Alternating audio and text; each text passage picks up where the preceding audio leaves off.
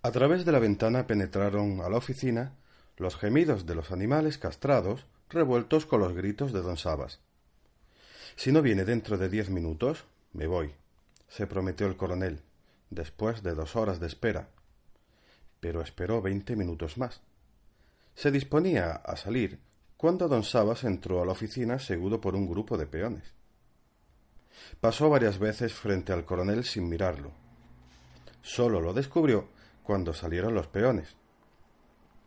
¿Usted me está esperando, compadre? Sí, compadre, dijo el coronel. Pero si está muy ocupado puede venir más tarde. Don Sabas no lo escuchó desde el otro lado de la puerta. Vuelvo enseguida, dijo. Era un mediodía ardiente.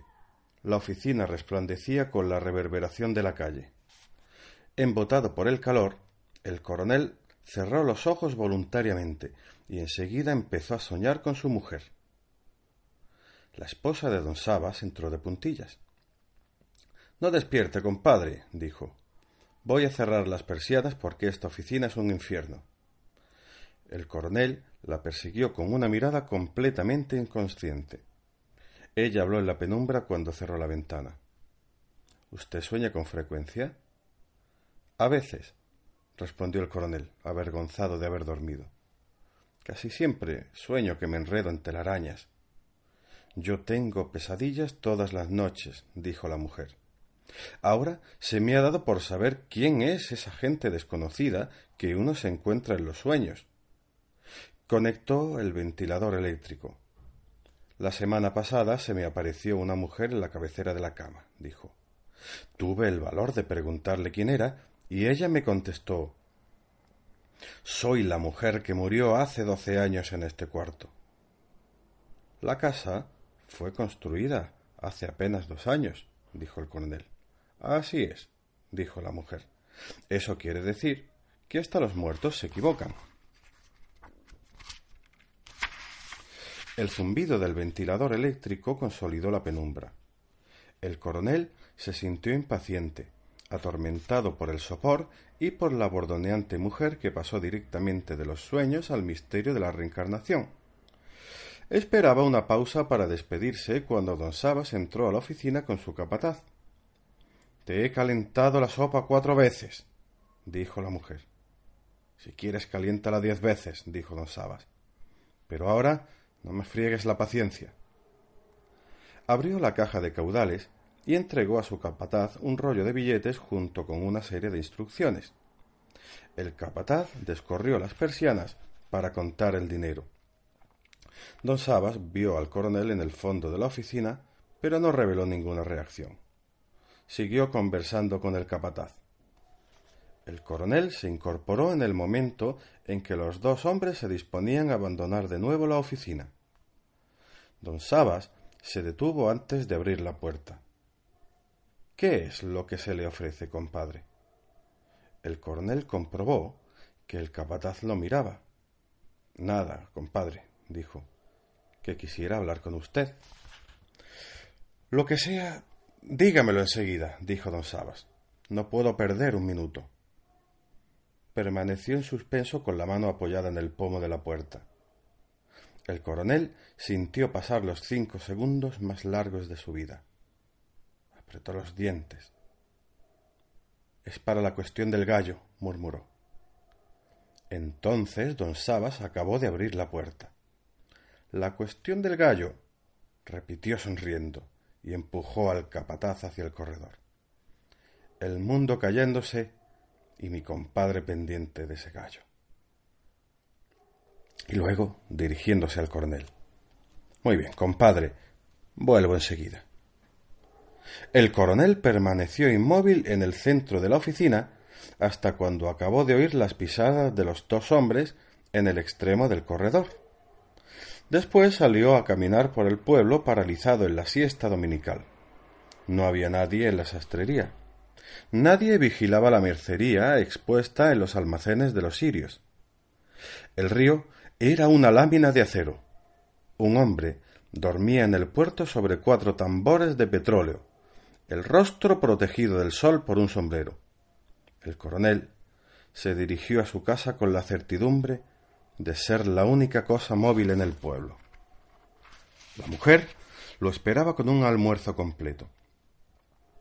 Hice un fiado con la promesa de pagar mañana temprano, explicó.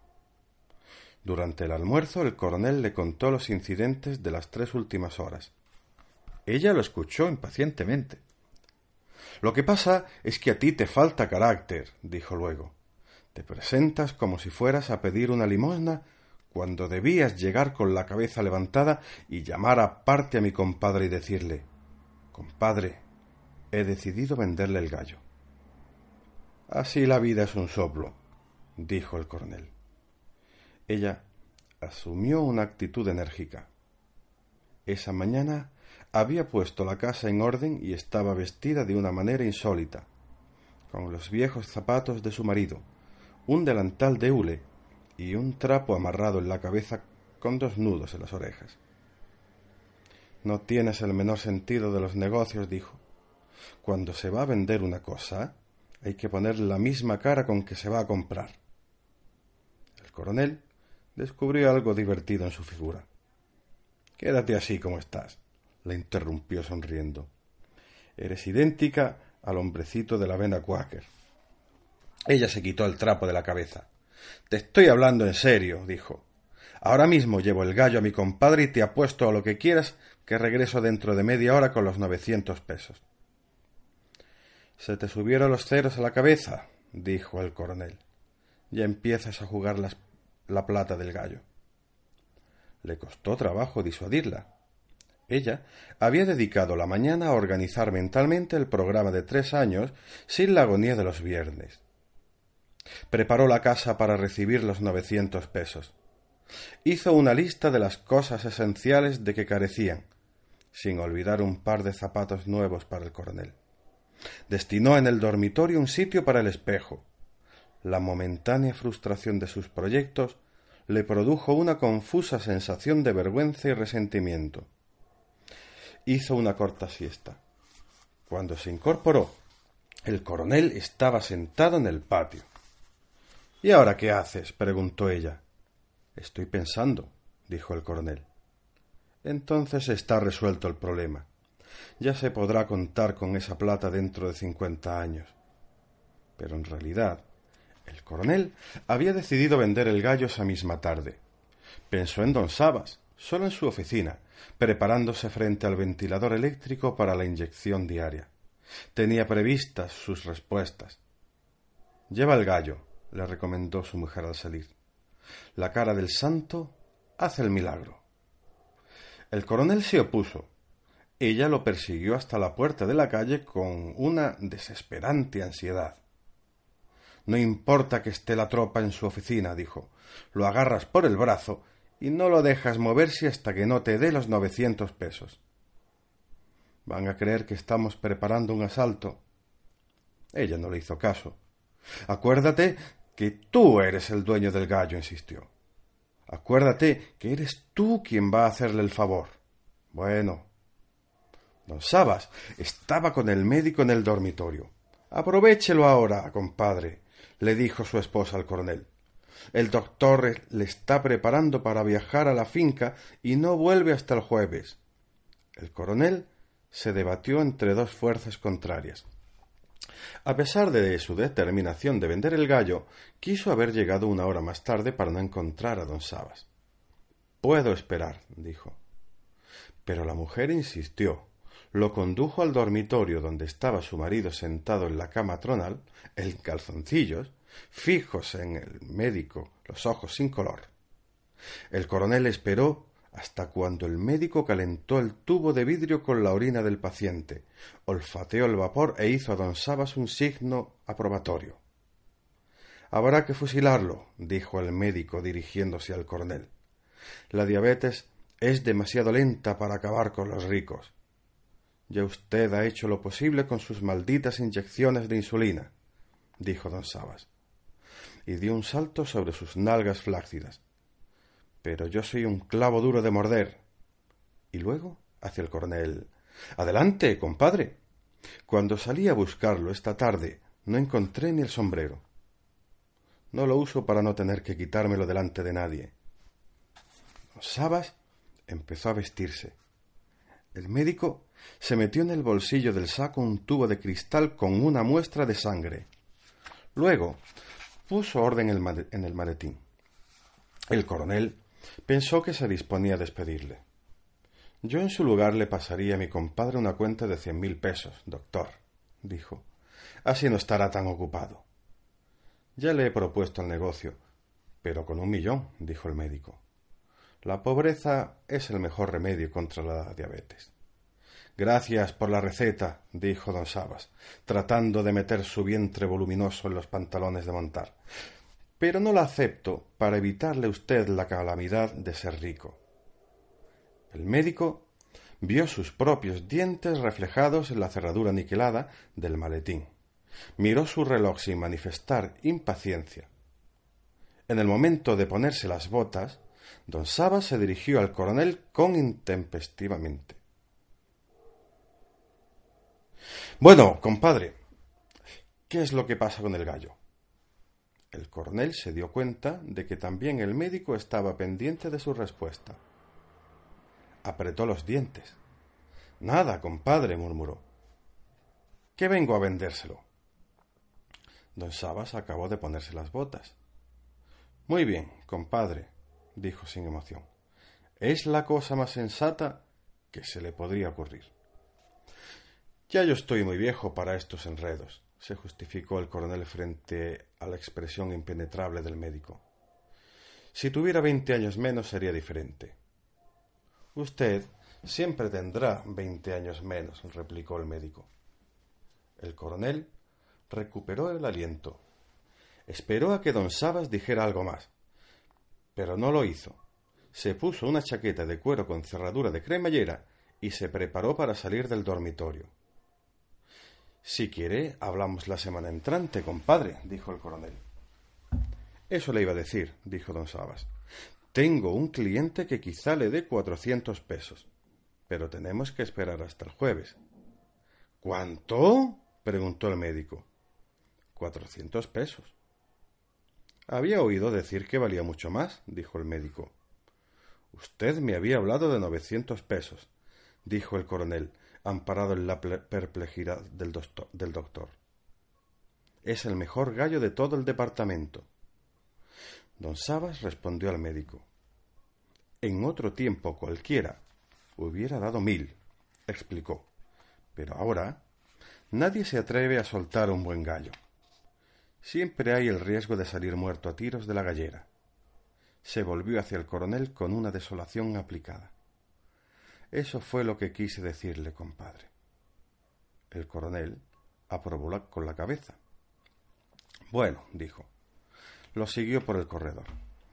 El médico quedó en la sala requerido por la mujer de don Sabas, que le pidió un remedio para esas cosas que de pronto le dan a uno y que no sabe qué es. El coronel lo esperó en la oficina. Don Sabas abrió la caja fuerte, se metió el dinero en todos los bolsillos y extendió cuatro billetes al coronel. Ahí tiene setenta pesos, compadre, dijo. Cuando se venda el gallo, Arreglaremos cuentas. El coronel acompañó al médico a través de los bazares del puerto que empezaban a revivir con el fresco de la tarde. Una barcaza cargada de caña de azúcar descendía por el hilo de la corriente. El coronel encontró en el médico un hermetismo insólito. ¿Y usted cómo está, doctor? El médico se encogió de hombros. Regular, dijo. Creo que estoy necesitando un médico. Es el invierno, dijo el coronel. A mí me descompone los intestinos. El médico lo examinó con una mirada absolutamente desprovista de interés profesional. Saludó sucesivamente a los sirios sentados a la puerta de sus almacenes. En la puerta del consultorio, el coronel expuso su opinión sobre la venta del gallo. No podía hacer otra cosa le explicó. Ese animal se alimenta de carne humana. El único animal que se alimenta de carne humana es don Sabas, dijo el médico. Estoy seguro de que revenderá el gallo por novecientos pesos. ¿Usted cree? Estoy seguro, dijo el médico. Es un negocio tan redondo como su famoso pacto patriótico con el alcalde. El coronel se resistió a creerlo. Mi compadre hizo ese pacto para salvar el pellejo, dijo. Por eso pudo quedarse en el pueblo. Y por eso pudo comprar a mitad de precio los bienes de sus propios copartidarios que el alcalde expulsaba del pueblo, replicó el médico. Llamó a la puerta, pues no encontró las llaves en los bolsillos. Luego se enfrentó a la incredulidad del coronel. No sea ingenuo, dijo. A don Sabas le interesa la plata mucho más que su propio pellejo. La esposa del coronel salió de compras esa noche. Él la acompañó hasta los almacenes de los sirios rumiando las revelaciones del médico. Busca enseguida a los muchachos y diles que el gallo está vendido, le dijo ella. No hay que dejarlos con la ilusión. El gallo no estará vendido mientras no venga mi compadre Sabas, respondió el coronel. Encontró a Álvaro jugando ruleta en el salón de billares. El establecimiento hervía en la noche del domingo. El calor parecía más intenso a causa de las vibraciones de radio a todo volumen. El coronel se entretuvo con los números de vivos colores pintados en un largo tapiz de hule negro e iluminados por una linterna de petróleo puesta sobre un cajón en el centro de la mesa. Álvaro se obstinó en perder en el veintitrés. Siguiendo el juego por encima de su hombro, el coronel observó que el once salió cuatro veces en nueve vueltas. Apuesta al once, murmuró al oído de Álvaro. Es el que más sale. Álvaro examinó el tapiz. No apostó en la vuelta siguiente. Sacó dinero del bolsillo del pantalón y con el dinero una hoja de papel. Se la dio al coronel por debajo de la mesa. Es de Agustín, dijo. El coronel guardó en el bolsillo la hoja clandestina. Álvaro apostó fuerte al once. Empieza por poco, dijo el coronel. Puede ser una buena corazonada, replicó Álvaro. Un grupo de jugadores vecinos retiró las apuestas de otros números y apostaron al once cuando ya había empezado a girar la enorme rueda de colores. El coronel se sintió oprimido. Por primera vez experimentó la fascinación, el sobresalto y la amargura del azar. Salió el cinco. Lo siento, dijo el coronel avergonzado, y siguió con un irresistible sentimiento de culpa el rastrillo de madera que arrastró el dinero de Álvaro. Esto me pasa por meterme en lo que no me importa. Álvaro sonrió sin mirarlo. No se preocupe, coronel. Prueben el amor. De pronto se interrumpieron las trompetas del mambo. Los jugadores se dispersaron con las manos en alto. El coronel sintió a sus espaldas el crujido seco, articulado y frío de un fusil al ser montado.